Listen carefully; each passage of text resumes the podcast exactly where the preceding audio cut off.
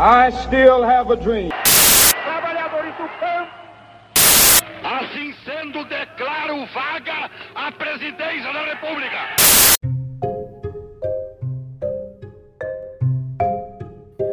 Bom dia, boa tarde, boa noite para você sintonizado no Pod História. Estamos chegando no episódio de número 23 para a gente falar um pouco sobre os gregos. Quem eram os gregos, como funcionava sua política e economia. E para responder essas e outras perguntas, o Pod História tem como convidado uma das principais referências brasileiras quando o assunto é antiguidade.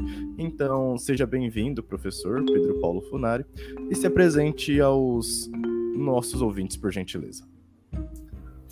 Olha, bom dia, boa tarde, boa noite, seguindo aí o que você disse, João, é, a todas e todos que estão nos ouvindo, dizer que é uma satisfação estar aqui nesse seu podcast e já aproveito de início para parabenizar você, João Marcos, por essa iniciativa muito importante de divulgação científica para um público amplo, todos os interessados. Eu acho que essa é uma maneira de democratizar a cultura em geral e a história em particular. Então, é, é, uma satisfação poder estar aqui com você e com todas as pessoas que estão participando, que estão ouvindo, que estão interagindo. É uma satisfação muito grande, João Marcos. Em seguida, é, eu é, sou professor atualmente, desde 92, é, do Departamento de História da Universidade Estadual de Campinas, da Unicamp, Antes disso, eu havia sido professor da Unesp de Assis de 86 a 91 e um, a minha formação ela foi na graduação em História na USP. É, eu entrei lá em 1977. Depois eu segui para o mestrado em Antropologia Social lá na USP também e segui o doutoramento em arqueologia, também na USP, é, que foi concluído em 1990. É, então, veja aí, João Marcos, que eu fui professor da Unesp, inclusive eu não era ainda doutor. Né? Aqui, naquela ocasião, isso era uma boa possibilidade que havia, que eu acho muito bom para que a pessoa é, tenha contato já com o ensino e não só com a pesquisa, né? durante a pós-graduação. E eu comecei com o estudo é, da antiguidade, digamos, por circunstâncias. Eu gostava, sempre gostei muito de temas é, de, da antiguidade em geral, mas também de povos é, distantes, como os povos mesoamericanos. Digamos assim, eu gost, gost, gostava de muitos, muitos temas, né? Mas a oportunidade surgiu é, da professora Maria da Glória Alves Portal, falecida prematuramente, que me ofereceu a possibilidade, na década de 80, no início, em que eu fizer, em que eu seguisse no mestrado, sob sua orientação. E ela era professora de é, História Romana, História Antiga e especificamente História Romana. Então, veja que foi um pouco casual essa minha essa minha especialização né, na antiguidade, e depois na arqueologia também, derivado disso, porque embora eu também gostasse muito de arqueologia, é, o tema que eu comecei a estudar no mestrado, que era o azeite espanhol durante o Império Romano, exigia o estudo de ânforas, ou seja, de material arqueológico é, então, isso me fez é, me direcionar também para o lado arqueológico. Depois disso, eu fiz trabalhos de campo e tudo mais, mas de qualquer maneira, veja que interessante, João Marcos, que nos dois casos, é, embora o, eu gostasse desses temas, foram circunstâncias que me levaram, né? A oportunidade de fazer uma pesquisa em antiga, depois tendo surgido a antiga, fui para a arqueologia pelo tema que me foi sugerido. E depois, é, eu sempre tive muito, é, muito, muito interesse em teoria e também em contato é, com outros é, estudiosos. Eu é, entrei em contato com um colega americano, o Orser, né, no final dos anos 80, e acabamos montando um projeto é, de arqueologia histórica para estudar o Quilombo dos Palmares, que foi feito isso no início da década de 90. Então, e a partir daí, digamos assim, eu é, me interesso e continuo estudando a antiguidade, mas também me dedico à arqueologia histórica, que é essa do período mais recente. É, também já fiz diversos trabalhos de campo em arqueologia pré-histórica, escrevi, tenho escrito também sobre isso. Então, é, o, o, meu interesse é muito variado e é uma, uma satisfação poder ter tido essa oportunidade, que outros também têm, de serem professores tempo integral, é, numa universidade que apoia a pesquisa e além do ensino, de tal maneira que eu pude desenvolver essa, esse meu interesse e pude contribuir para formar também pessoas. Então, essa brevemente, eh, João Marcos, a minha trajetória.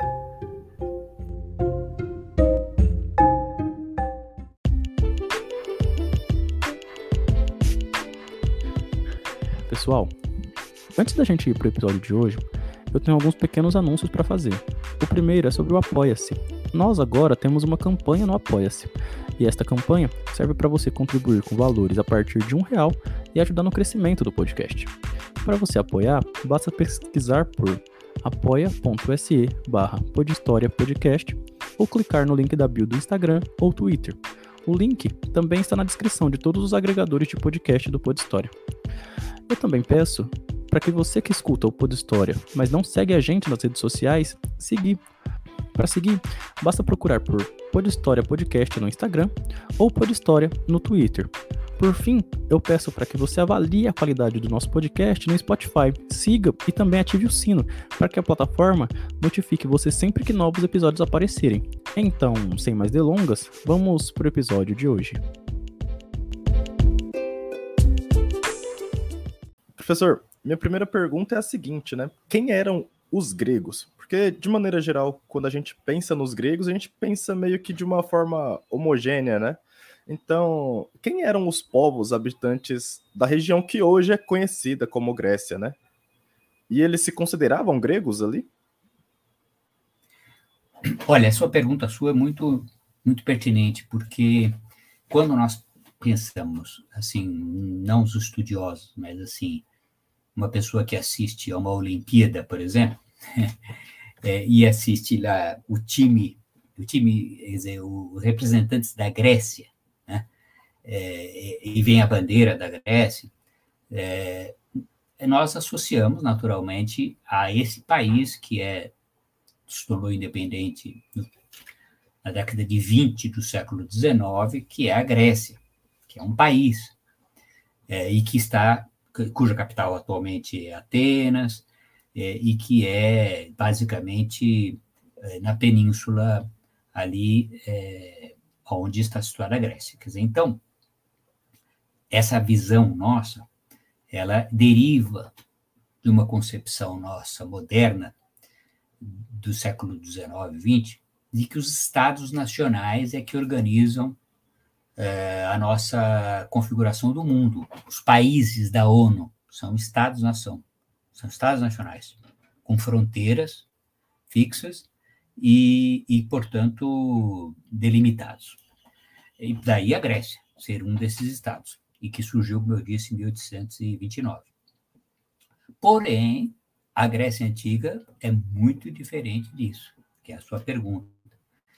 É, bom, então, não sendo apenas as pessoas que atualmente, é, né, os antepassados dos, dos atuais gregos, né? já que não, não é só isso, como é que nós podemos definir? Bom, primeiro, o seguinte, é, há duas definições básicas, que são, primeiro, povos na antiguidade, desde o segundo milênio antes de Cristo, que falavam e eventualmente escreviam em determinados momentos é, em, em, grego. E quando eu digo grego aí, é, João Marcos, eu não estou querendo dizer um só grego, era o grego e suas variações, dialetos e tal, mas em suma, mais ou menos inteligível entre si, né? mais ou menos inteligível entre si. Portanto, esse é o primeiro critério, da língua, a língua grega. E o segundo critério, que está lá no Heródoto, no século V a.C., já está, ele fala isso é, também, é o fato de que esses povos que tinham essa língua em comum, eles tinham também certa unidade de deuses que cultuavam e de histórias míticas, narrativas, que nós chamamos de é, deuses olímpicos. É, mas, na verdade, porque Olimpo é um lugar específico, Olimpo, onde estariam esses deuses, né? Que, e, e, e além do, do, dos, digamos assim, dos personagens desses deuses, nós temos é, tradições sobre esses personagens e muitos outros, porque não era só deuses no Olimpo. Nós temos, por exemplo, heróis como Hércules, que todo mundo conhece, Hércules em grego, em latim Hércules, é um exemplo, não é um deus, é um herói, mas, portanto, herói é um humano que passa por uma categoria divinizada. Isso, mas são muitos, hein? Tem uma infinidade de, de entidades que não são só os grandes deuses, né? Zeus, que é o deus principal, não. Tem os deuses olímpicos principais, mas tem muito, muito mais outros, é, outras entidades supranaturais, do mundo dos deuses. Bom, aí essa, essas narrativas, elas têm o que nós chamamos de mito, que é uma palavra grega. Mito significa em grego narrativa. São aquelas histórias. Essas histórias variavam de lugar a lugar, de época a época, de interlocutor a interlocutor. Então, exemplo. É, vamos dar um exemplo que as pessoas conhecem um personagem, o Édipo, que inspirou Freud, o Édipo, que o, basicamente que todo mundo sabe é o Édipo matou o pai e casou-se com a mãe. Esse é o esquema, todo mundo sabe que é, é isso que é o Édipo, né?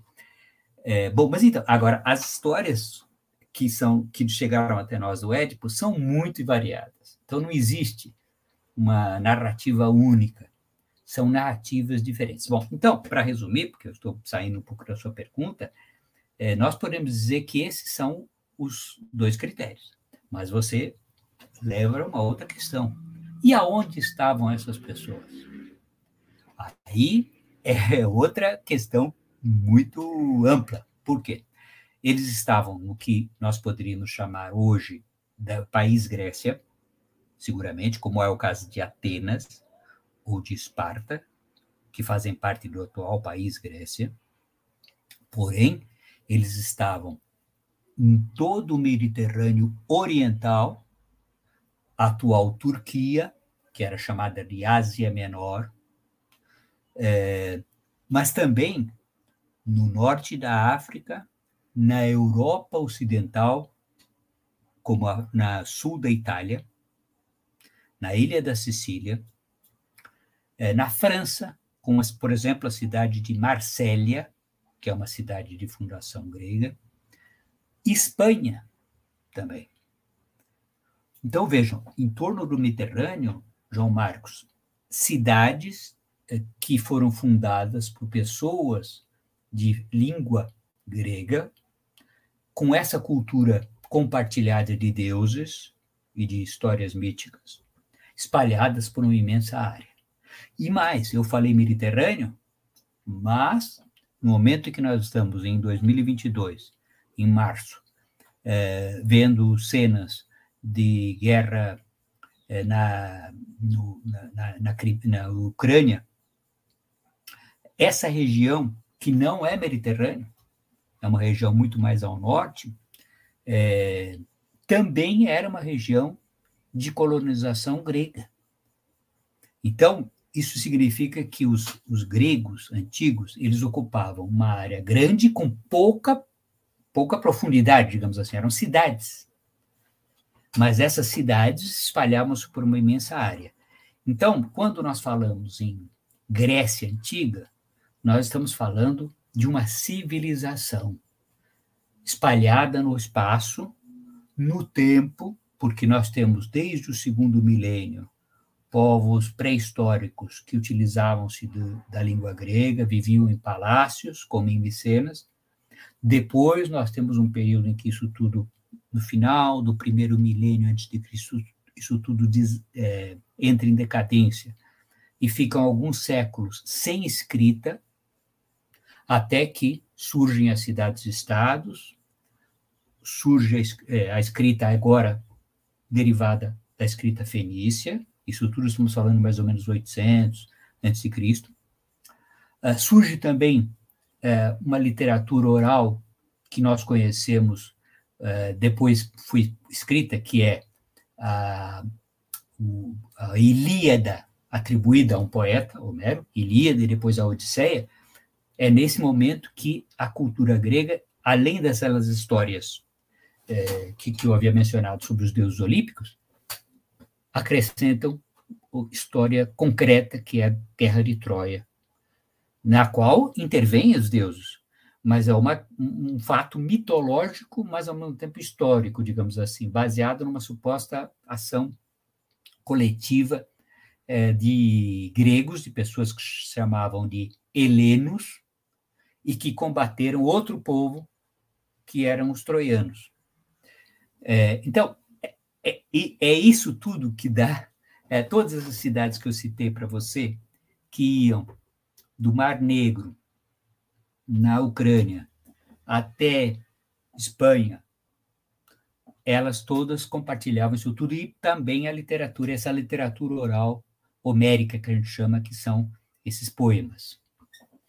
Então, é, um, é uma coisa extremamente ampla no tempo e no espaço. E se quisermos é, ainda complicar ainda mais, ou é, estender ainda mais, João Marcos, isso se, se pro, é, continua. Você, você pode perguntar assim, bom, mas você falou que inicia-se no segundo milênio, e quando termina? É uma outra questão, porque a, o, o, grego continuou sendo falado é, e escrito na Idade Média e na Idade Moderna. Então, a grande ruptura mas ela é parcial, é quando os deuses gregos foram proibidos e o cristianismo é, se impôs é, no que seria o Império Romano do Oriente ou Bizâncio. Isso quando? A partir do século V. Mas isso, quer dizer, então nós podemos dizer assim, não, então a partir do século V já não é mais grego antigo. Mas é um pouco artificial também, porque, como eu disse, continua a, a uma série de características que foram é, incorporadas no cristianismo é, oriental. Então, é, é, o final é, é, até mais complicado de dizer, mas de qualquer maneira, nós poderíamos dizer, inclusive, uma coisa interessante, João Marcos, é que até hoje o grego, o grego falado na Grécia e o grego escrito é, é uma língua bastante parecida com aquela antiga. É lógico, assim como o português é parecido com o latim. Né? Então, é lógico, não é assim totalmente igual, mas eu digo, há uma continuidade muito grande. João Paulo. João Marcos, desculpa.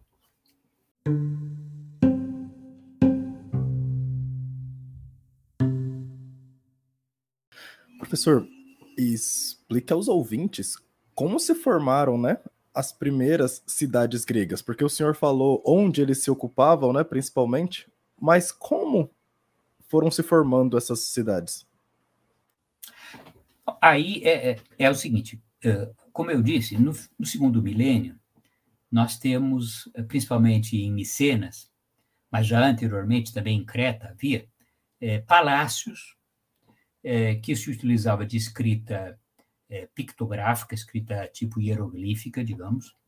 É, e essas, e esses, essas civilizações que eram gregas, elas eram palacianas, ou seja, eram fundadas em torno de palácios.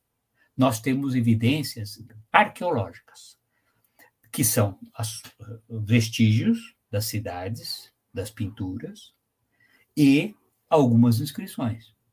Essas inscrições não são muito longas, Portanto, nós temos informações por escrito, mas não são tantas informações assim. Né? Não dá para dar um quadro, digamos, é, detalhado de reis e tal. De qualquer maneira, nós sabemos que essa civilização de Micenas, por exemplo, palaciana, é, tinha apresenta lá os nomes dos deuses que depois é, nós reconheceremos na fase seguinte, que é a fase que eu falei homérica. Inclusive, um deus que está presente ali e que chamou atenção no século XX, quando se descobriu, é o deus Dioniso, Baco. Porque, de acordo com os gregos mesmo, os gregos posteriores, o Baco seria uma divindade vinda do Oriente.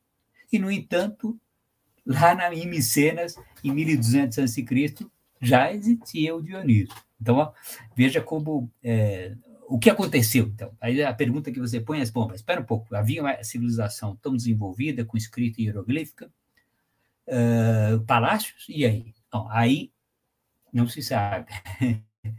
é, há diversas hipóteses para o colapso dessa civilização. Tem explicação ambiental, mudança climática, explicação de invasões de povos vindos de fora, tecnológica, substituição, a introdução de tecnologia de ferro por esses invasores que, portanto, puseram a perder toda essa civilização anterior, de tipo oriental. O fato é, e esse é o ponto, João Marcos, é, durante alguns séculos, é, 1100, 1900, é, não se utilizava a escrita. E essa civilização placiana não existia mais. Então, é, o que nós temos no lugar é, a partir do século IX, VIII, nós temos um outro tipo de organização social, que são as cidades-estados. Em gregos, polis, cidade-estado, polis. É, isso é uma novidade, porque não havia antes cidade, cidade-estado. É, mas nós não temos detalhes sobre como isso se processou, essa passagem de muitos séculos em que houve esse, esse abandono da escrita. O fato é que essa nova civilização, que é a que você a sua pergunta chama atenção, quer dizer, e essas cidades? Bom, como é que elas surgiram e como é que elas se espalharam? Bom, o que nós temos evidências é que as cidades elas se foram como eu disse, se multiplicando por um imenso território, mais de mil cidades. Eu citei lá a Ucrânia, França, Itália. No total, mais de mil cidades, estados, polis. É, e a, as cidades, é, digamos, é, foram surgindo em, em, em torno é, da, de, uma, de, uma, de uma certa organização do espaço e das pessoas. O espaço é uma, uma, uma parte baixa da cidade, perto é, de, uma, de um rio ou de um riacho, uma várzea. Nesta várzea, chamada em grego haste, nesta várzea se fazia se faziam o mercado e se faziam também as é, trocas e reuniões os camponeses, então a população vivia em grande parte no campo, mas se reuniam nesta várzea para fazer troca. Como é que se chama isso aí? Se chama a praça pública. Agora. Bom. Bom, isso é a parte baixa. Mas tem uma parte alta, que é a acrópole. Essa parte alta, ela é importante por dois motivos para a defesa da cidade. Quando a, a, essa cidade for atacada, as pessoas, os camponeses, podem subir, ficar por atrás de, uma, de um muro de defesa, e, portanto, nós temos uma, uma boa defesa. É uma espécie de castelo em português, né? A Acrópole. É, mas tem um outro aspecto simbólico também. Lá no topo está o deus principal, ou a deusa principal o templo da deusa e do deus principal. Então, ele ajuda a proteger a cidade, ele está mais perto do céu, por isso Deus, o Deus está tá mais tá no topo da cidade, né?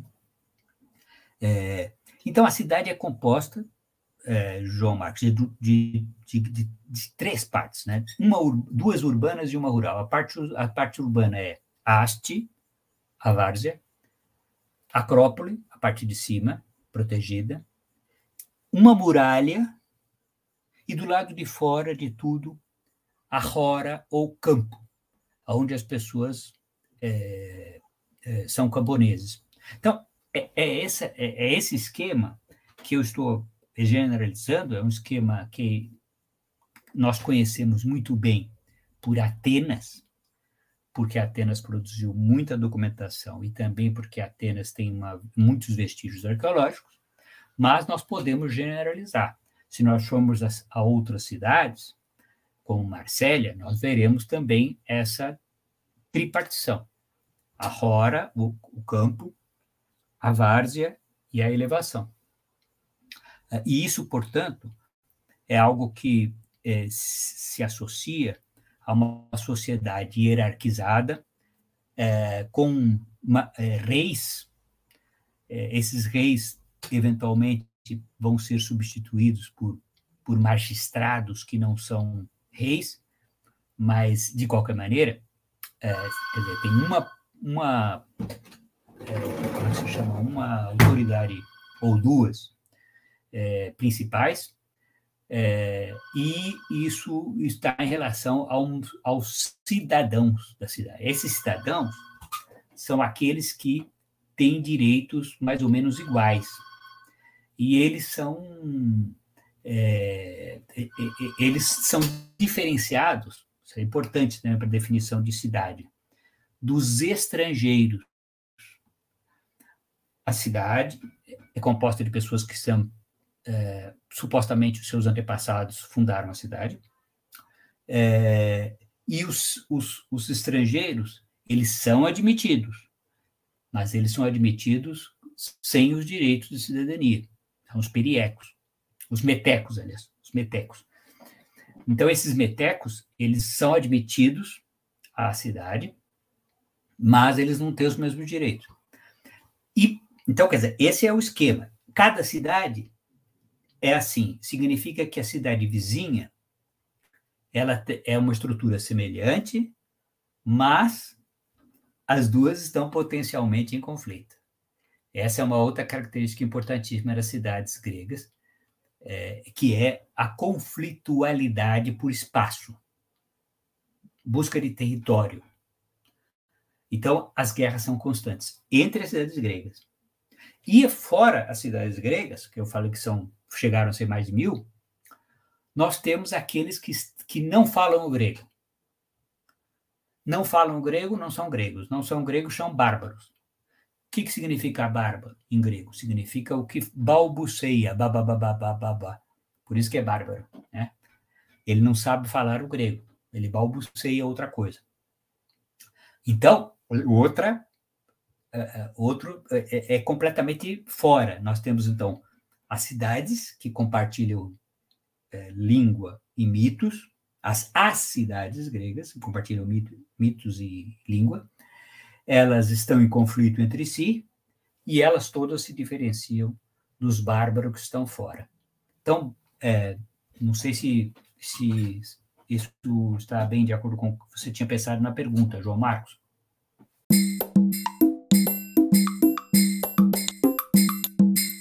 Professor, o senhor falou, né, sobre questão da cidadão, da cidadania, né, grega.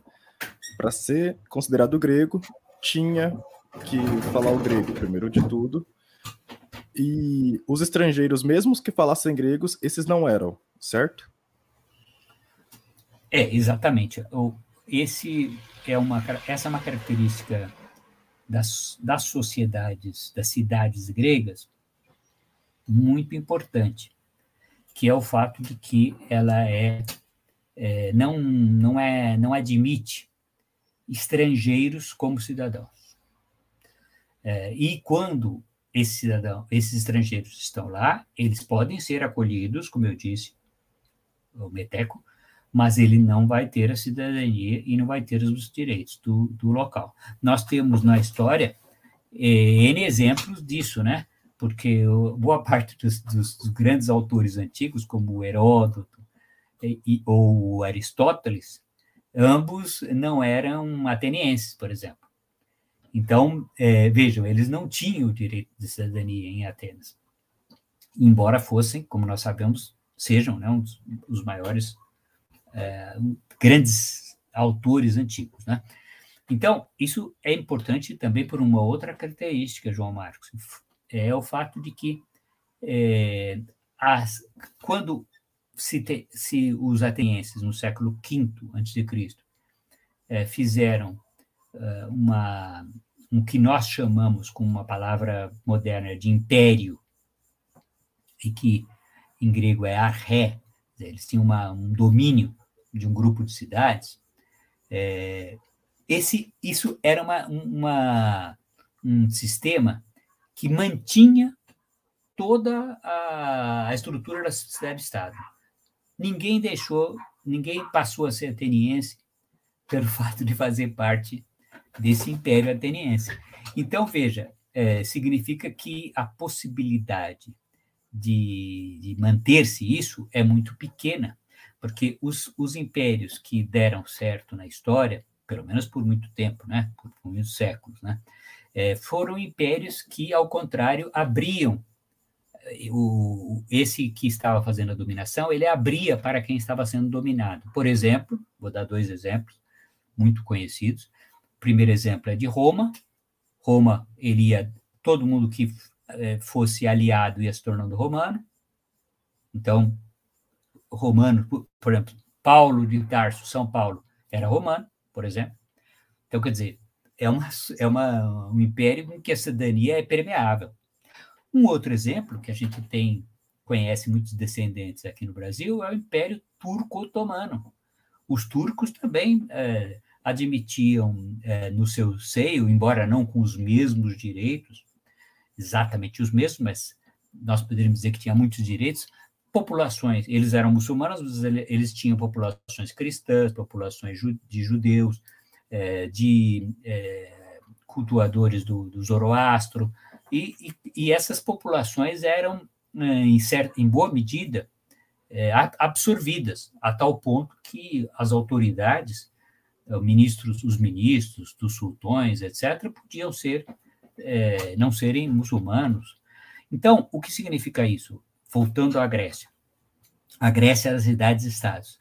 Significa que esse era um fator de é, que, que, fez com que as cidades-estados é, nunca se unissem.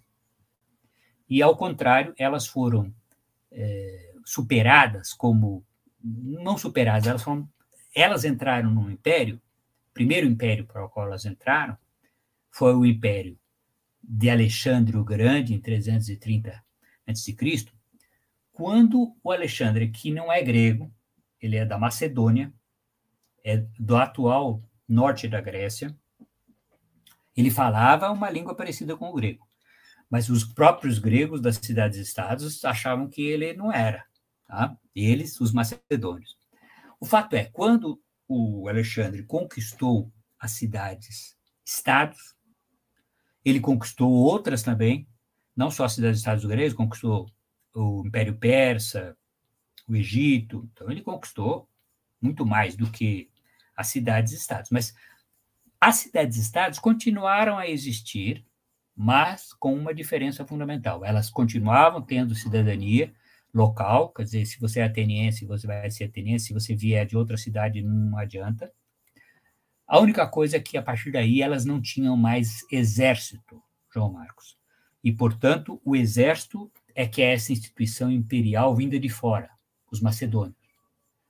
Veja que eles só vão fazer parte do império, os gregos, é, quando, em 330, vem um, uma conquista externa macedônica.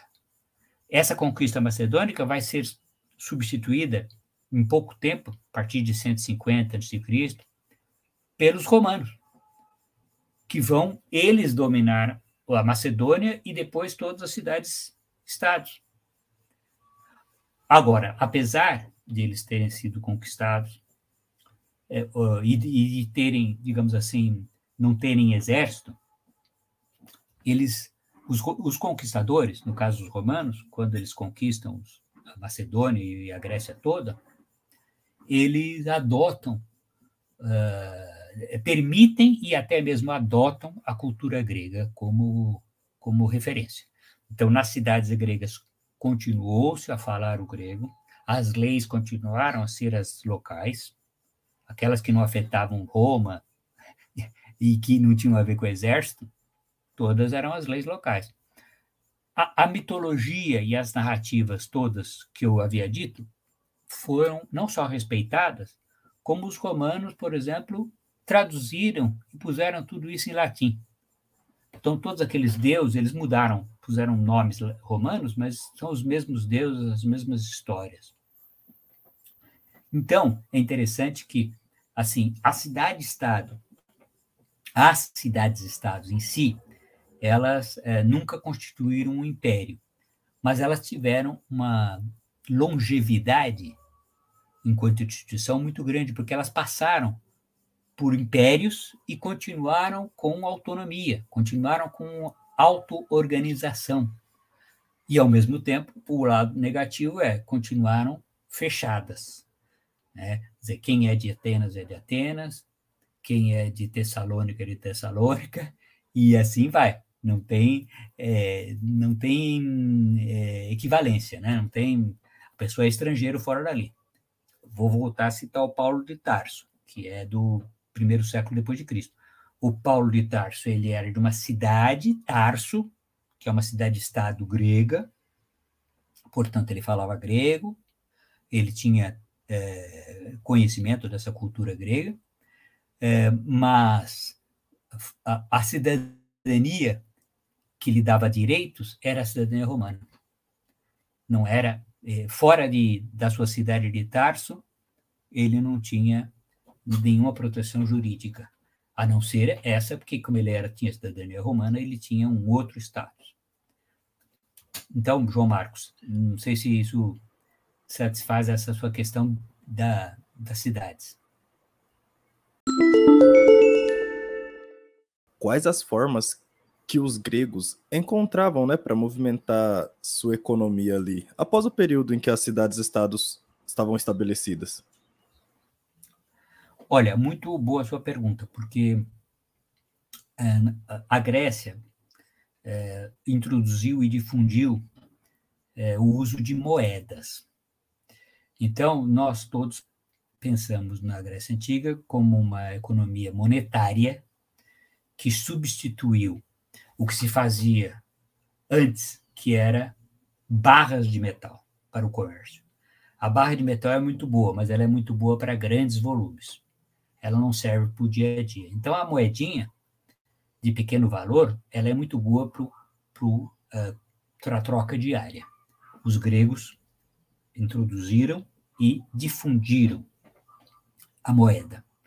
Mas, independente da moeda, ou melhor dizendo, antes da moeda e mesmo depois, o que nós podemos constatar é que havia trocas e movimentações de grande quantidade de mercadorias e à distância.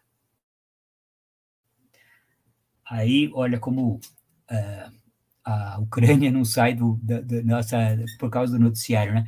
Mas de qualquer maneira, a Ucrânia, que é o, uh, o Mar Negro naquela época, na antiguidade, uh, era um cele, era, era grego e era um celeiro de produção de cereais, de trigo. Então, Veja, vinha trigo de lá da, do Mar Negro para abastecer as cidades como Atenas, que é uma cidade é, que tem bastante comércio marítimo, um porto no Pireu. Isso nós sabemos por causa das fontes escritas que nos dizem isso, que havia esse comércio. Porém, existem as fontes diretas arqueológicas. Por exemplo, as ânforas essas ânforas destinavam-se a.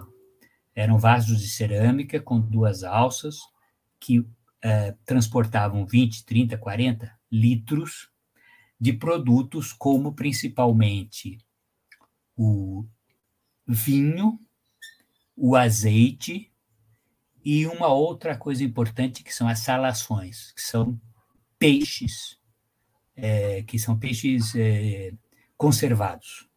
Nós poderíamos dizer que seria como o nosso atum, atum de lata. Dizer, são proteínas conservadas em salmoura, em, nesses vasos recipientes. Então, nós encontramos isso em grande quantidade. Significa que havia um tráfico é, muito grande é, de mercadorias, dessas que eu citei. Trigo, as fontes escritas nos dizem, alimentação básica. Depois o vinho, ele faz parte da alimentação também. E, e além de fazer parte da alimentação, do aspecto é, ritualístico de estar associado ao, ao deus Dioniso, ele também serve para manter a água purificada, a água limpa, quando você não tem acesso à água vinda de aqueduto. O azeite é fundamental por dois motivos. Ele é usado na alimentação, mas ele é usado também na higiene. Ele era usado como é, o que nós usamos hoje, que é o sabão, que não havia. Você passava o azeite e retirava com uma espátula. Então ele era. Ah, bom, e mais um terceiro uso fundamental, a iluminação. Azeite servia para iluminação. Nas lamparinas você punha azeite. É, e a salmoura, salação, esses peixes eram fundamentais porque era proteína que se conservava a longa distância. Então, é, isso tudo nós demonstra a vitalidade. Depois, nós temos também mármore, que vinha de longe e que servia para a construção de prédios de, de prestígio, templos. Nós temos também importação de produtos também distantes que vinham da África ou da Índia. É, então, a, a, nós temos muita, muitas indicações, João Marcos, de que a, a economia grega, das, dos, desse mundo antigo, ele era muito conectado, o mundo antigo. E mais, a conexão se dava principalmente pela via marítima. O barco, ele consegue fazer a navegação de cabotagem, ou seja, nas margens do Mediterrâneo, e, portanto, é barato e é relativamente rápido o transporte. Então, a, a navegação é fundamental, a navegação de, de, de, de cabotagem. E, e, e, também, eu citei aí a África e, e, a Índia, também nesse caso é por navegação, principalmente, tem terrestre, mas principalmente navegação, e navegação de cabotagem. Então, é, João Marcos, nós podemos dizer que isso, a economia, ela era desenvolvida nesse sentido. Agora, há, um, há muitos aspectos que a gente tem que lembrar. Primeiro, mão de obra escrava, a mão de obra escrava, ela está explicada, digamos assim, historicamente, por aquilo que eu falei para você, que é a inimizade das cidades. Então, é lógico que um dos critérios, um, do, um, dos, um das fontes de escravaria era a escravização, primeiro dos cidadãos por dívida, o que também ocorria, depois foi abolido, a, a escravidão de outros gregos resultado da guerra, e, finalmente, a escravização de bárbaros. São pessoas que não são gregas, não falam grego, mas que, perdedoras na guerra, são escravizadas. Então, uma sociedade com, com escravaria significa que ela tem é, desigualdade muito grande, ela tem também um desincentivo a aplicação de tecnologia industrial, quero dizer, tecnologia para a produção. Então, é, havia, por exemplo, só para dar um exemplo bem, falei em moedas, né? É, as minas de prata é, de Atenas, da Ática, é, tinham mão de obra escrava. Então, veja, é, elas é, consumiam, matavam, né? Essas pessoas, né? durante toda a antiguidade, mas aí é um bom exemplo que eu estou dando, que as pessoas, esses escravizados que iam lá na, na mina pegar a prata, eles é, não tinham não só direito nenhum, como eles eram praticamente destinados a morrer de tanto trabalhar. Um trabalho escravo, né? É, e, ao mesmo tempo, produziam a prata que ia dar a moedinha que favorecia o comércio. Então, esse é um, é, um elemento importante e limitador desse desenvolvimento econômico. A gente tem que ter em mente, os gregos tinham bastante conhecimento tecnológico, mas eles não tinham esse incentivo é, de os aplicar, porque eles tinham escravos para é, as pessoas que eram cidadãos, por exemplo, em Atenas, que nós temos aí o Platão, por exemplo, é, como um grande filósofo, ele tinha escravos à sua disposição para fazer tudo, inclusive uh, as pessoas quando iam escrever, até para isso, o secretário, que hoje seria o secretário, a pessoa que escreve, era também um escravo, né? Então, isso tudo a gente tem que ter em mente. Então, é uma sociedade, eram sociedades muito hierarquizadas e diferentes das nossas, eh, João Marcos.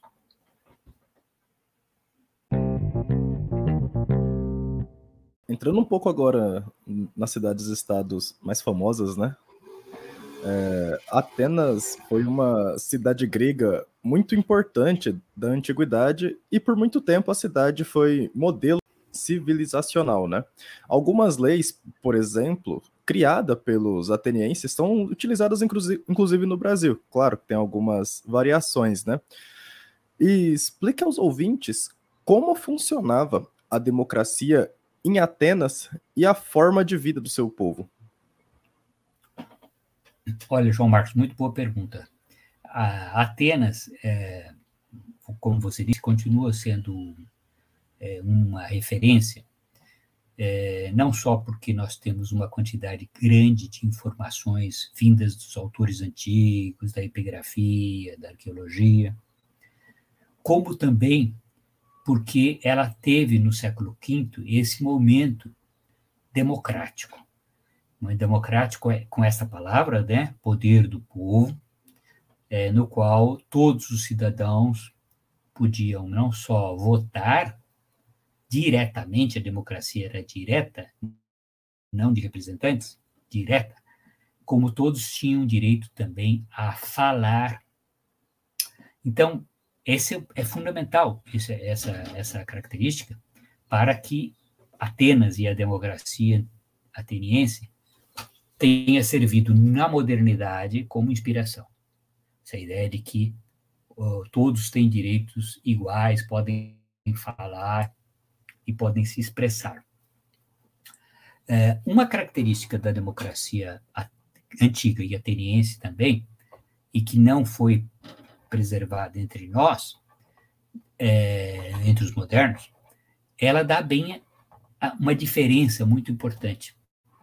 É o fato de que na democracia ateniense é, havia o recurso. Como eu disse, não havia eleição, mas havia o sorteio.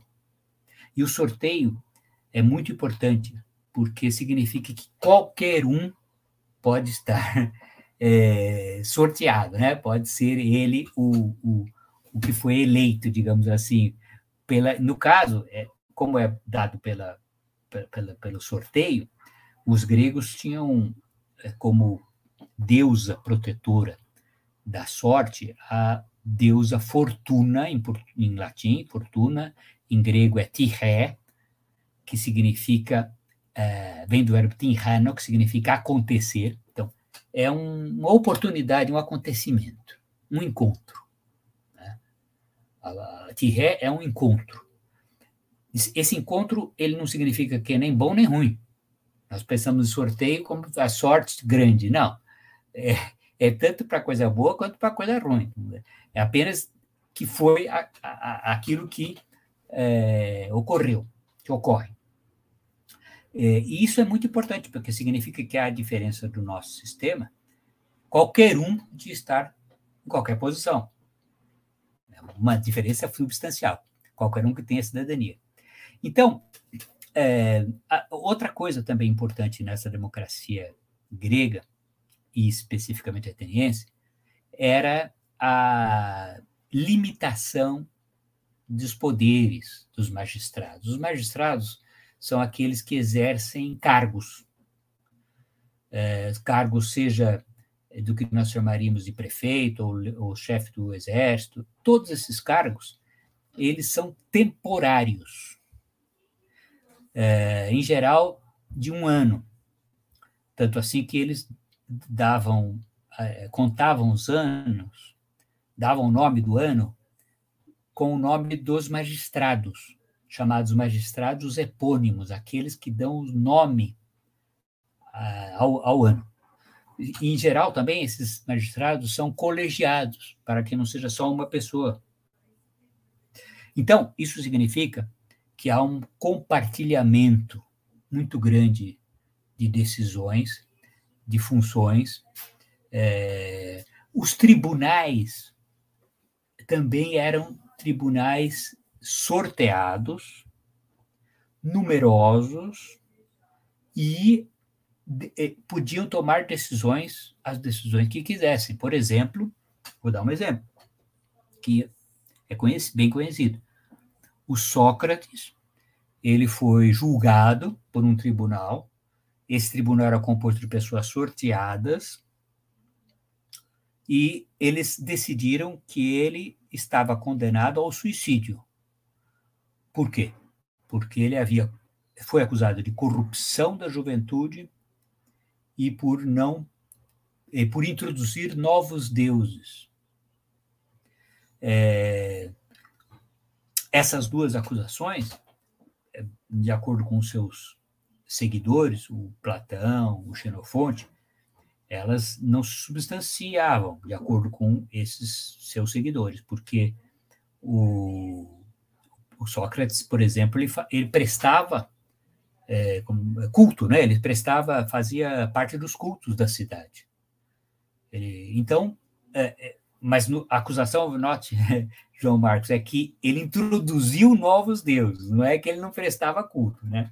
Então, é mais sutil, é mais difícil de. Né? introduziu novos deuses. E com relação à corrupção da juventude, é, é uma acusação que é subjetiva, né? O que, que é uma corrupção da juventude? De qualquer maneira, ele foi condenado ao suicídio. É, e ele, isso é uma coisa importante da democracia e da, da cidade grega. Ele se suicidou que é uma coisa que também é uma coisa que nos lembra um pouco né, no mundo atual. O único, assim, o único não, mas eu digo, a gente lembra um pouco do arakiri no Japão, na cultura japonesa. É um pouco semelhante ao arakiri, né?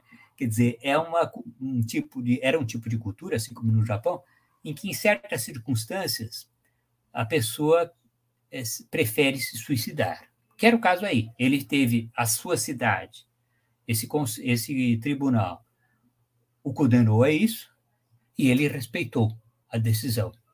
Evidentemente, não concordando né, com, com, com as acusações.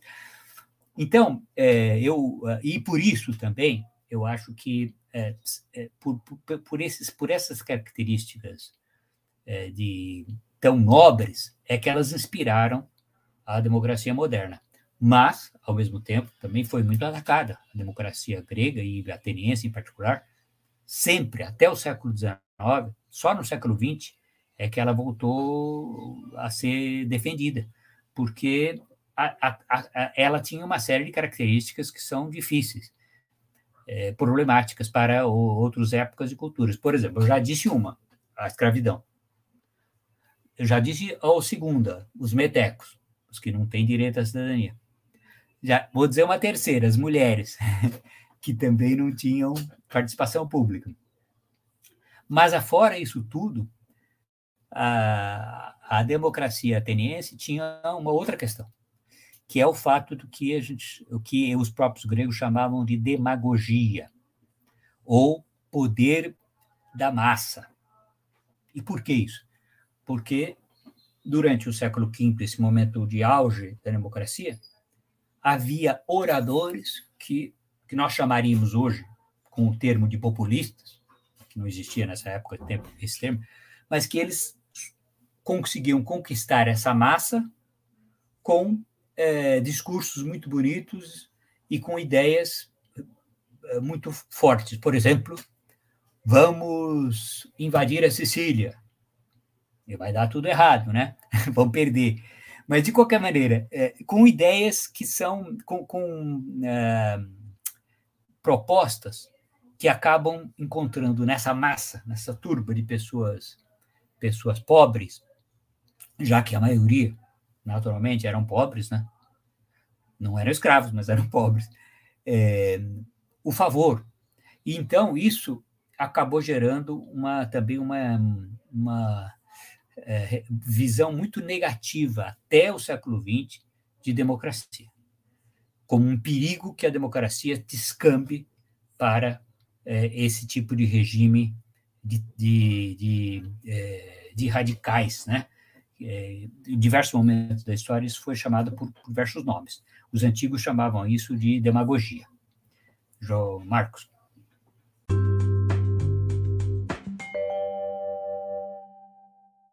O senhor falou num, num, ponto bastante interessante, e aí logo logo a gente vai entrar em outro ponto, né, da história grega, que são os espartanos, que são um, meio que a parte, né?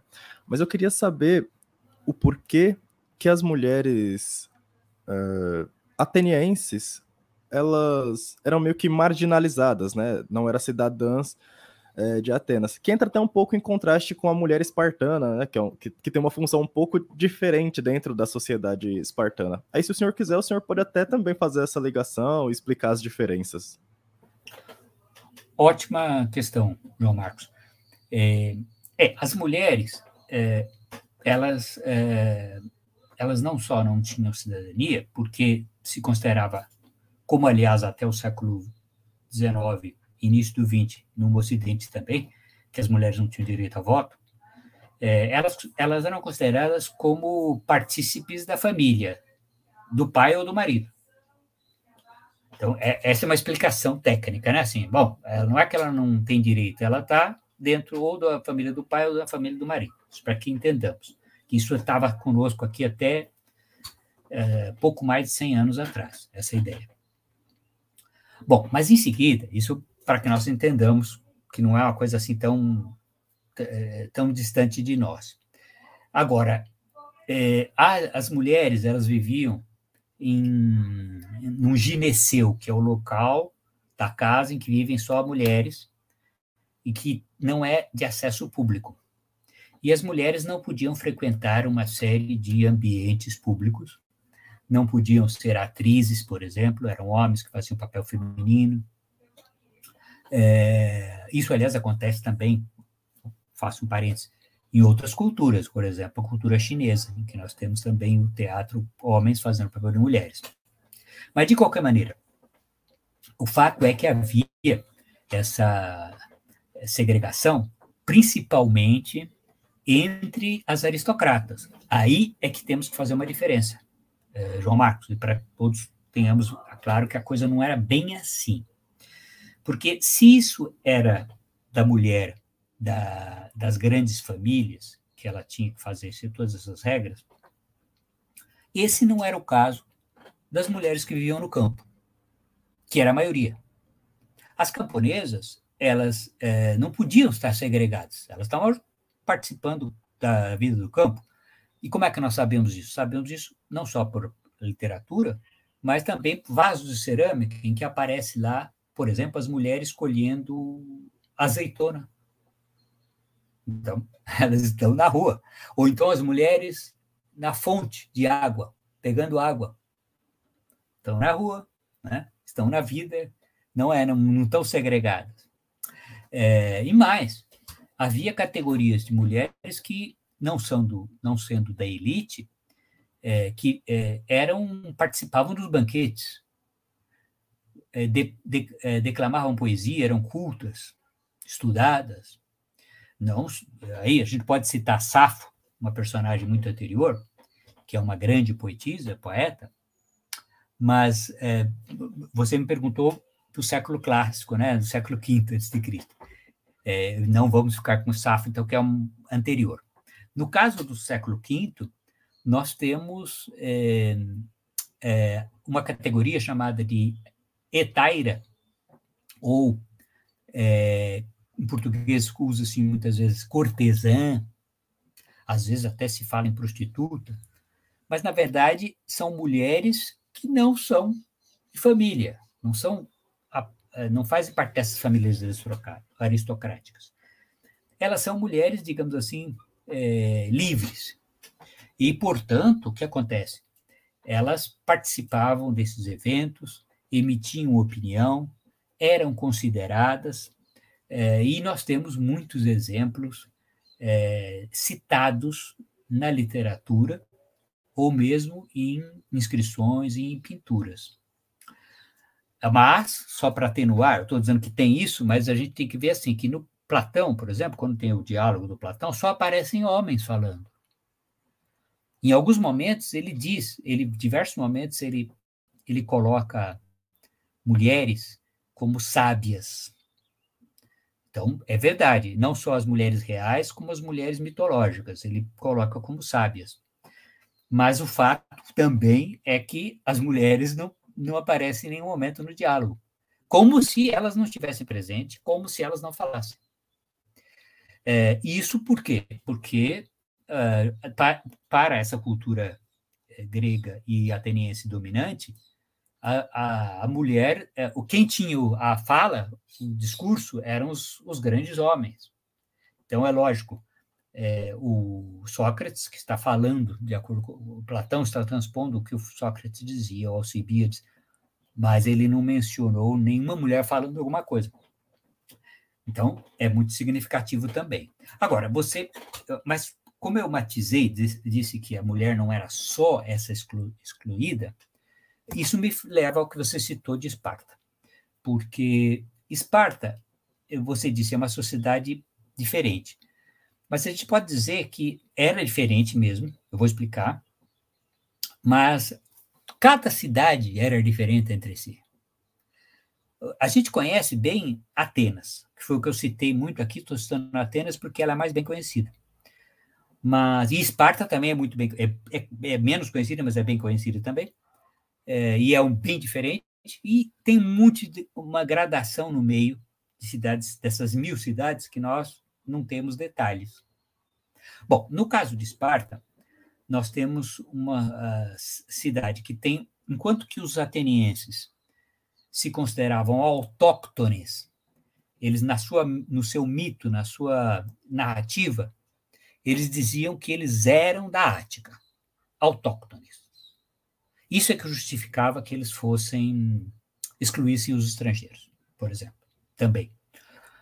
Os espartanos não. Os espartanos, na sua história, eles eram invasores, eles invadiram aquela região do, do, do Peloponeso, eles dominaram a população local, chamados de ilotas, dominaram, transformaram em servos ou escravos, e eles se constituíram, portanto, numa cidade de guerreiros e guerreiras. Faziam o quê?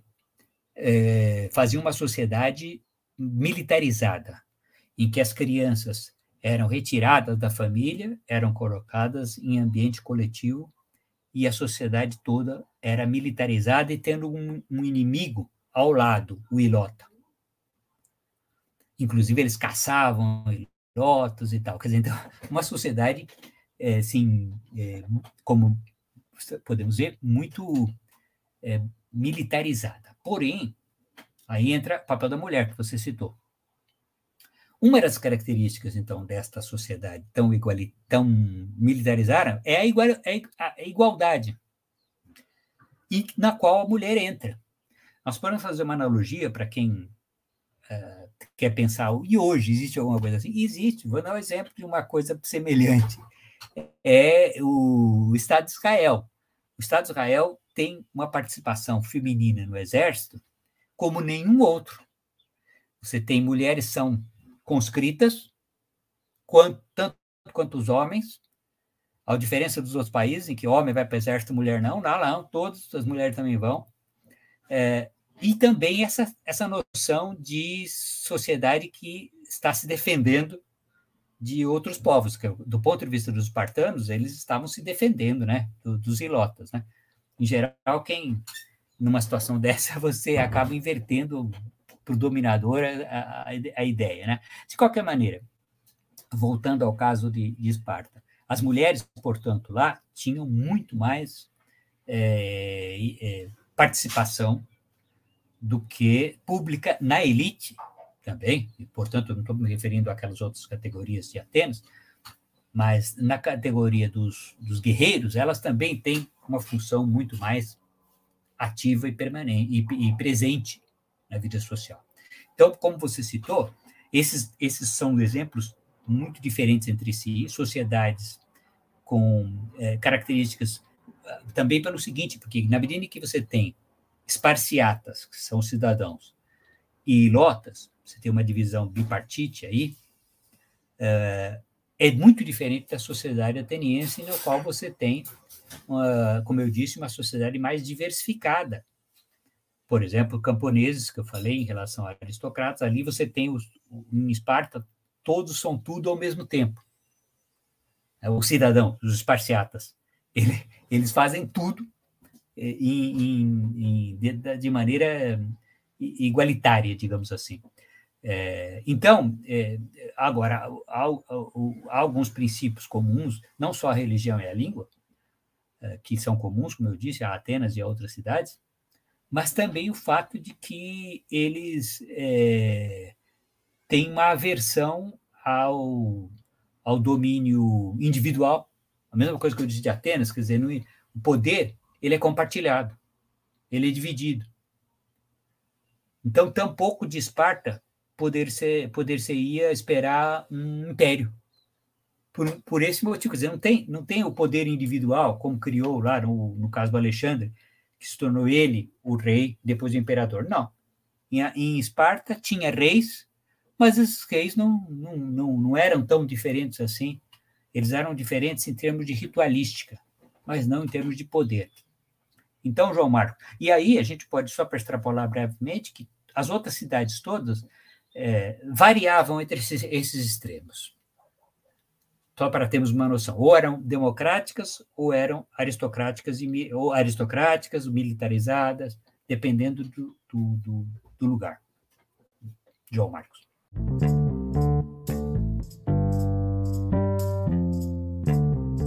Senhor entrou um pouquinho né, no, no tema é, da sociedade espartana. Explique de uma forma é, um pouco mais detalhada né, como funcionava a política né, espartana.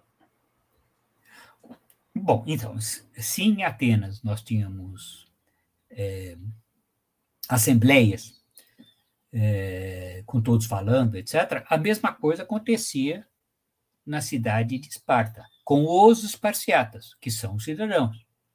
Eles também podiam participar, também faziam é, reuniões, falavam, e também a sorte, a tirré, era fundamental na escolha das pessoas.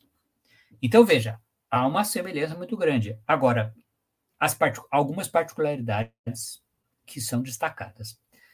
Primeiro, o, como uma sociedade militarizada e frente a esses ilotas, havia uma ênfase muito grande no que eles chamavam de gerúsia, ou conselho de velhos ou de anciãos. Isso significa que você tinha uma, uma a, a fora eh, e em paralelo à assembleia, você tinha um conselho de pessoas mais velhas, os sábios, digamos assim, que controlavam e de maneira coletiva também, mas de qualquer maneira eles controlavam a, a cidade. Então o sistema era, é, era digamos assim, é, tinha algumas semelhanças seguramente com qualquer outra cidade, como, por exemplo, Atenas, no sentido de que todos eram iguais, todos tinham direito à fala, a, a, a fortuna que decidia, a, né, a sorte, mas, por outro lado, havia uma, uma ênfase muito grande nessa respeito às tradições e a ideia de que eles são é, invasores vindos de fora e que eles estão feitos estão ali para é, dominar os, os ilotas. Os ilotas, basicamente, porque as suas guerras com outros, outras cidades existiam, porque todas as cidades gregas guerreavam entre si, mas eram é, principalmente guerras que a gente chamaria de é, circunstanciais, é, ao contrário, por exemplo, das guerras de Atenas, que muitas vezes foram guerras que os interesses econômicos que eu citei ali, do comércio, estavam por trás também, o aprovisionamento de trigo, é, de vinho, azeite, tudo isso. Enquanto que Esparta era uma sociedade é, que tendia à autarquia. Então, portanto, ela é, não tinha tantos, tantos conflitos de, com, desse estilo com as outras cidades. Outra característica também eram os reis. Enquanto que em cidades como Atenas, é, uh, o, ba, o Basileus, Basileus, que é o rei, que é um termo que vem de época anterior, Basileus, ele havia sido abolido enquanto autoridade, substituído por esse por esses apenas pelos magistrados anuais. Em Esparta se mantinham reis, mas eram dois, e esses reis eram tinham um poder um poder limitado, era basicamente uma questão de é, manutenção de uma estrutura hierárquica. Então, é, é, João Marcos, eu acho que é interessante observar isso, que essas cidades, a cidade de Esparta especificamente, ela depois gerará em autores posteriores, porque a cidade foi, depois do, do Alexandre, ela entra em um período de declínio, né? Mas com Plutarco, por exemplo, que é do século I, II depois de Cristo, ele trata muito, ele descreve alguns heróis é, espartanos, e nós sabemos muito das histórias de Esparta graças ao Plutarco. São muitos séculos depois, e o Plutarco, portanto, está interessado é, justamente nesse caráter é, exótico, diferente da, da sociedade espartana. E aí, essa sociedade chegou até nós no século XX, 21 agora, mas eu digo, ela foi muito forte no século XIX e XX, a, a, o, o estudo e a inspiração dos espartanos para estados militaristas centralizadores. Usaram de Esparta. Por exemplo, a Alemanha de Bismarck, da unificação, 1870, depois é, a Terceiro Reich, o hitlerismo da década de 30. É, e, e, hoje em dia nós temos, por exemplo, o movimento dos 300 de Esparta, que é um movimento militarista. Então, é, é, é, eu digo isso porque se Atenas teve toda uma inspiração de um lado, Esparta teve de outro. É a ideia da ordem, da, just, da igualdade militar. Todos nós somos iguais, mas iguais na, na, na ordem militar, né? É, e isso condiz e, em diversos momentos esteve de acordo com os desígnios de é, estados é, militaristas, como é o caso da Prússia, que, é que deu origem à Alemanha. João Marcos.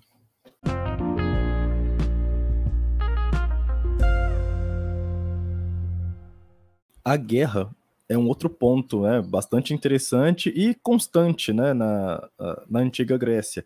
Os gregos, eles em diversas vezes se mobilizaram, né, para combater inimigos incomuns, aí principalmente os persas, né, o que fica no nosso imaginário, principalmente por conta dos filmes que ali no começo dos anos 2000 eram bastante famosos sobre os impérios, sobre o, os gregos e também os romanos.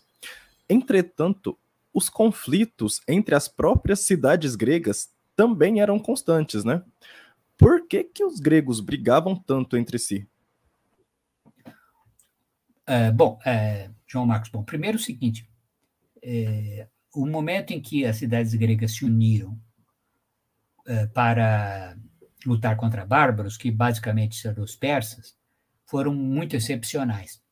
Então, portanto, nós podemos dizer que o que era comum mesmo eram as guerras anuais interrompidas a cada quatro anos para as Olimpíadas. Né? Então, veja como é, é uma, faz parte do calendário. faz parte do calendário. O calendário agrícola, esse calendário agrícola vai de par com o calendário militar. Você tem o verão, com a primavera-verão, você é, desencadeia não só a colheita, como a guerra. Né? Isso, portanto, é uma característica importantíssima, porque ela é, faz parte do calendário anual. A cada ano você é, entra em guerra, digamos assim. É quase que automático. Agora, essas guerras, ela, como eu havia acenado antes, elas são entre cidades vizinhas em geral e que têm interesses de divergência de fronteira. E, portanto, divergência de fronteira significa divergência ou é, interesse de, das duas cidades vizinhas na, nas mesmos, nos mesmos recursos. Então, veja que a origem do conflito é esse conflito de interesses entre duas cidades, vizinhas em geral. Depois, como por exemplo na Guerra do Peloponeso, nós temos cidades aliadas a Esparta, cidades aliadas a Atenas, nós temos, para além disso, é, as cidades que se aliaram entre si por motivos diversos, também ideológicos, porque as cidades que se aliaram a Atenas eram majoritariamente democráticas e as de Esparta majoritariamente aristocráticas, mas eh, são, são momentos muito específicos quando a Grécia, a Grécia não, essas cidades gregas, eh, vendo o desenvolvimento de outros impérios, é, digamos assim, é, começaram a imaginar, a pensar em termos de império, como eu disse, Império de Atenas, que a gente chamou modernamente de Império de Atenas. Então, quer dizer, a ideia de que eles conseguissem fazer uma hegemonia assim como as das monarquias que existiam à mesma época, como o Império Persa. E ao terminar a guerra, em 404 a.C., eles percebem que isso não vai dar certo. E a partir do século IV nós temos um, um avanço do poder macedônico que vai pôr é, fim a, a, esse mundo das cidades. Bom, mas voltando à sua pergunta a respeito de por que brigavam entre si, além dos interesses é, de fronteira, interesses econômicos de fronteira, existe um outro aspecto ideológico importantíssimo, que é a prevalência nessa cultura é, que eu chamei de olímpica, homérica, grega, da ideia de agon, ou luta, e de polemos, como Heráclito dizia, ele fez uma frase que está conosco até hoje, é polemos pater panton, que significa o conflito é o pai de tudo. Então, é uma, é uma, uma sociedade que tem no conflito e no combate individual, é o agon, e no conflito é, um valor. Esse conflito pode ser oral, então, na democracia, etc., quer dizer, é o conflito oral, né? O que ataca, o que defende. Então, esse é o, é o conflito, mas é, e é um, um conflito polemos, é uma guerra de palavras. Mas, afora a guerra de palavras, que era muito constante também, a guerra física. A guerra de palavras, se a gente for perceber, no, por exemplo, eu cito sempre Platão. Platão ele tem os seus diálogos. E nos diálogos, você perceberá que é sempre Sócrates e um outro interlocutor em guerra, em combate, em conflito, em agônia. Porque o que está ali em questão é um fala uma coisa, o outro fala outra. Tal. E no caso, o, o, o chefe, o grande vitorioso é sempre Sócrates, mas é, o que interessa é a dinâmica do conflito, que é típica dessa cultura. Isso é importante, porque se nós formos olhar outras culturas, isso não é comum.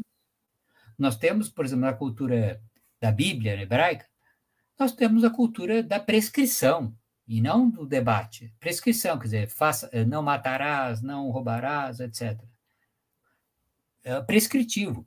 Se nós formos para outras culturas, também teremos é, diversos tipos de literatura e de, e de valores que são mais colaborativos, que são mais é, individualistas, etc. O exemplo que a gente dá sempre é da cultura chinesa, que tem a doutrina da guerra, que é a de que você, o, general, né, ele não, de, não deve atacar. Não deve atacar. É o contrário, é, é, é a defensiva. Então, veja, muito diferente desse sistema de combativo é, dos gregos, que está presente na mitologia. Então, todas essas histórias que a gente ouve das tragédias são resultado de conflito. Hibris, que significa arrogância. O, a, toda a tragédia é a arrogância de uns contra os outros, dos homens em relação aos homens, dos homens em relação aos deuses, e os próprios deuses entre si também, inclusive. Então, é, é, eu posso concluir é, dizendo que a gente poderia lembrar aqui, você está me lembrando, você já havia comentado comigo, a questão das Olimpíadas, né? Tem a ver com, tem a ver com essa questão que eu estou falando aqui de, das guerras, porque é, nesse mundo em que a guerra é um ritual anual, é, os gregos é, instituíram algo original e único, que foi um período de trégua no qual todas as, todas as cidades mandavam os seus atletas, que são, na verdade, atletas, são os soldados, né? Mas, em suma, os seus melhores, né? Para fazerem jogos em honra aos deuses do Olimpo. E ali estavam todos em paz. Quer dizer, é um período de trégua que permitia que as pessoas de cidades que lutavam entre si se reunissem e competissem de maneira não mortal. Essa é a diferença. Quer dizer, era competição, era agon, era polemos, quer dizer, era, era briga, mas como nós vemos na Olimpíada até hoje, é briga, mas é briga é, sem morte. Né? Então, eu acho que é, é, isso foi importante para, digamos assim, a cultura panhelênica, todo esse mundo grego, que só se reunia, era a ONU da, daquela época, só se reunia na Olimpíada. Mas era muito importante, porque a Olimpíada você tinha a premiação, a premiação ligada aos deuses, quer dizer, é, os rituais que eram praticados lá, as oferendas que eram feitas, é, que eram a única oportunidade de sair da sua cidade. Assim, o culto era sempre cidadino, só na sua cidade. Ali não, era o único momento a cada quatro anos em que você fazia isso. E também uma outra coisa, em termos práticos para nós, como eles faziam a cada quatro anos, nós podemos datar também a história pelas Olimpíadas. E eles datavam pelas Olimpíadas. Também outra coisa muito prática. E elas só foram interrompidas, como eu disse, quando do, da, do cristianismo ter é, suplantado, é, ou ter se implantado entre os gregos também, e aí o imperador é, grego romano é, proibiu as Olimpíadas, porque justamente estava associada aos deuses. Né? João Marcos.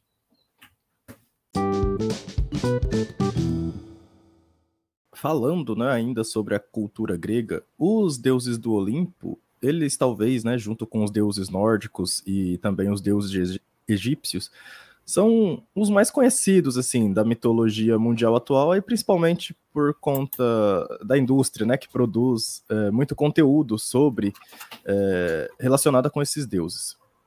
Na antiga Grécia, cada cidade cultuava um deus ou todos os gregos eram devotos a todos os deuses?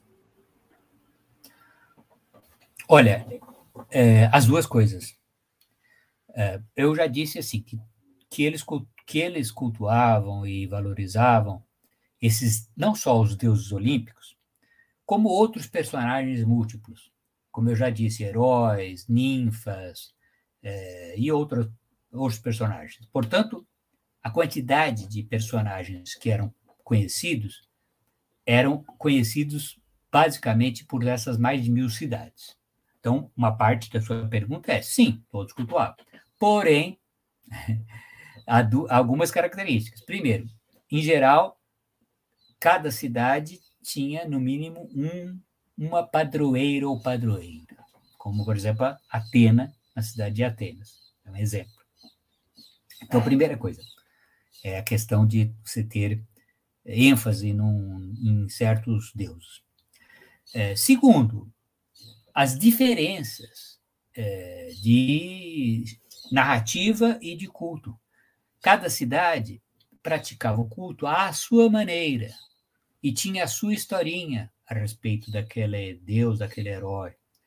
Então, é, nesse sentido, é um, é, não, não podemos falar em histórias todas compartilhadas, porque o que era compartilhado são eram ideias bem gerais.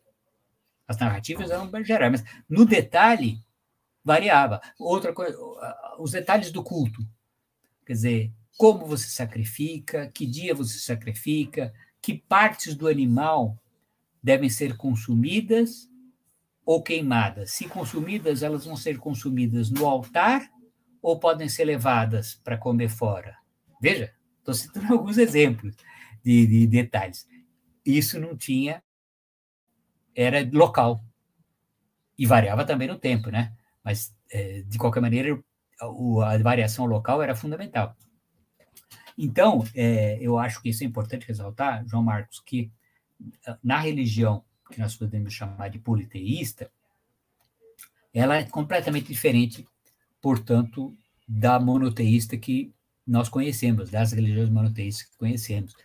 Nós temos que usar outros critérios. E seguramente, ao mesmo tempo, eram universais e locais. As histórias eram semelhantes e diferentes. Veja que coisa interessante, João Marcos.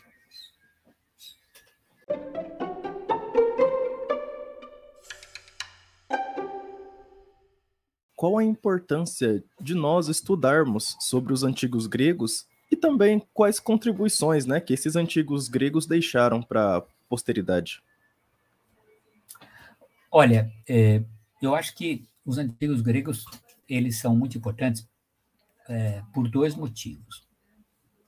Um motivo está na nossa tradição, ou seja, o fato de que é, nós, é, no século XXI, nos reportamos a Platão, a Aristóteles, a Heródoto, ou qualquer outro autor, ou qualquer outro episódio cultural grego que nós nos referimos no dia a dia, como, por exemplo, quando você fala isso aqui é um cavalo de Troia, para se referir a um, a um, a um tipo de, de de coisa da, da internet, né, que você fala, entrou um vírus, é um cavalo de Troia, né? Estou referindo à Grécia Antiga. Bom, primeiro isso, que se nós estamos com isso na nossa, no nosso cotidiano, filtrado pelos séculos anteriores, é importante nós conhecermos para não termos uma relação é, completamente é, ligeira, não profunda, não refletida sobre essa essa tradição que chegou até nós. Nós precisamos, para falar em cavalo de Troia, do vírus, a gente tem que, ser, é, será muito melhor se soubermos qual é a historinha do cavalo de Troia. Né? Lá na Grécia Antiga, deixaram, os gregos deixaram o cavalo, os troianos levaram para dentro, saíram soldados e foram vencidos por causa disso. Essa é a historinha. Esse é um exemplo né, que eu estou dando. Esse é, o, é, um motivo fundamental. Eu acho que é, é, tudo que faz parte da nossa cultura nós temos que conhecer de maneira crítica. Então, esse é o ponto. A segunda é, o, é, é quase que o exato oposto, João Marcos, que é o seguinte: é que nós temos, como, se nós olharmos para esse cultura grega como se eles fossem iguais a nós, é, nós estaremos nos enganando e enganando, e nós estaremos tendo uma visão é, menos rica de nós mesmos, que é o seguinte: você, as perguntas que você fez, é, por exemplo, essa dos deuses, demonstra que a maneira deles encararem os deuses, o mundo, era muito diferente da nossa. Então, as diferenças são importantíssimas para que nós possamos ter uma noção de que o nosso cotidiano também é arbitrário os nossos costumes, as nossas regras sociais, é tudo arbitrário. vou dar um exemplo que, que, que, que voltando à Olimpíada, que é o seguinte: é, se em pleno século XXI é, fosse, é, nós fôssemos pensar assim, não, por que, que não é permitido que os atletas estejam nus? Você fala, mas por que isso? Oh, as Olimpíadas na Grécia, todos estavam nus. Não podia usar roupa nenhuma. Então, veja, é uma coisa assim tão básica, tão assim, a gente vê o índio, né? a gente vê um índio no meio do mato, nu. E justamente o grego também. Né? Esse nosso, esse que, que, que do, Sócrates, do Platão, eles também tinham esse costume específico de, de andarem nus no, na, na, nos seus exercícios. Bom, então, isso demonstra que a nossa maneira de vestir, de, de exigir vestimenta, é uma maneira arbitrária, assim como os gregos tinham suas arbitrariedades. Então, a, a cultura grega elas pode nos servir e serve mesmo muito pelo contraste, para mostrar que outras coisas são possíveis porque foram possíveis. Por exemplo, andar nu. Por exemplo, outro exemplo que eu vou dar é o relacionamento entre homens e homens, ou mulheres e mulheres, que lá era diferente, não havia, homens e homens podiam ter relacionamento sexual, sendo que isso não afetava a sua virilidade, por exemplo. Então, isso também é muito diferente do, desse, dos, dos, do, do que nós pensamos normalmente, ou mesmo categorias modernas como gay, não havia nenhum gay assim. Porque gay é, é significa que você está falando em um homem que se, que, que, que tem se considera especificamente com uma certa sexualidade. Isso na, na Grécia Antiga, não só na Grécia Antiga, né? Mas na Grécia Antiga tampouco havia. Então, o que acontece? Isso, mas ao mesmo tempo tinham relações homossexuais, né? Então, isso para dizer o seguinte, para concluir, João Marcos, que eu acho que a Grécia Antiga é fundamental por esses dois motivos. Para que nós possamos é, conhecer a nós mesmos daquilo que nós é, temos dos gregos, e para que nós possamos conhecer a nós mesmos por aquilo que nós somos diferentes, que eles eram diferentes de nós, e que nos, nos fazem ter consciência de que nós também temos a arbitrariedade que temos que relativizar todos os nossos traços culturais. João Marcos. Para finalizar, o senhor indica alguma bibliografia para quem deseja né, conhecer um pouco mais sobre a antiga Grécia? Olha, eu é, vou fazer uma propaganda num livro meu, que é o Grécia e Roma, da editora Contexto, que é um livro bem introdutório e que trata é, da, da Grécia, da história da Grécia, da cultura, e é bem introdutório.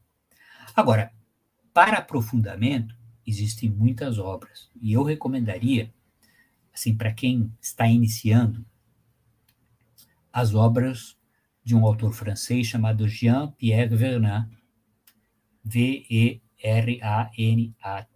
Bernan, que é, tem muitas obras traduzidas por português sobre mitologia, sobre sociedade.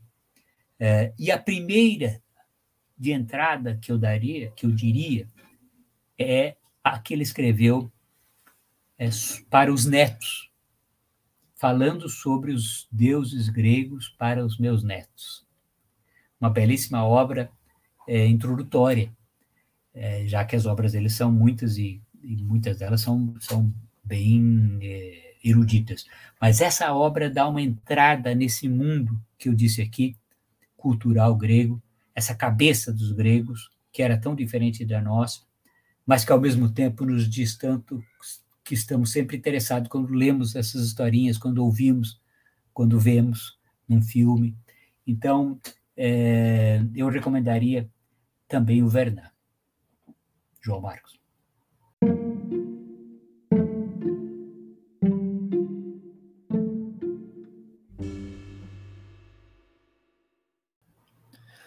Muito bem, esse foi o professor Pedro Paulo Funari, convidado do Pod História. Muito obrigado, professor, pela sua participação e até a próxima, pessoal. Muito obrigado, João Marcos, pelo convite. Foi uma satisfação falar com você e estar com toda essa audiência.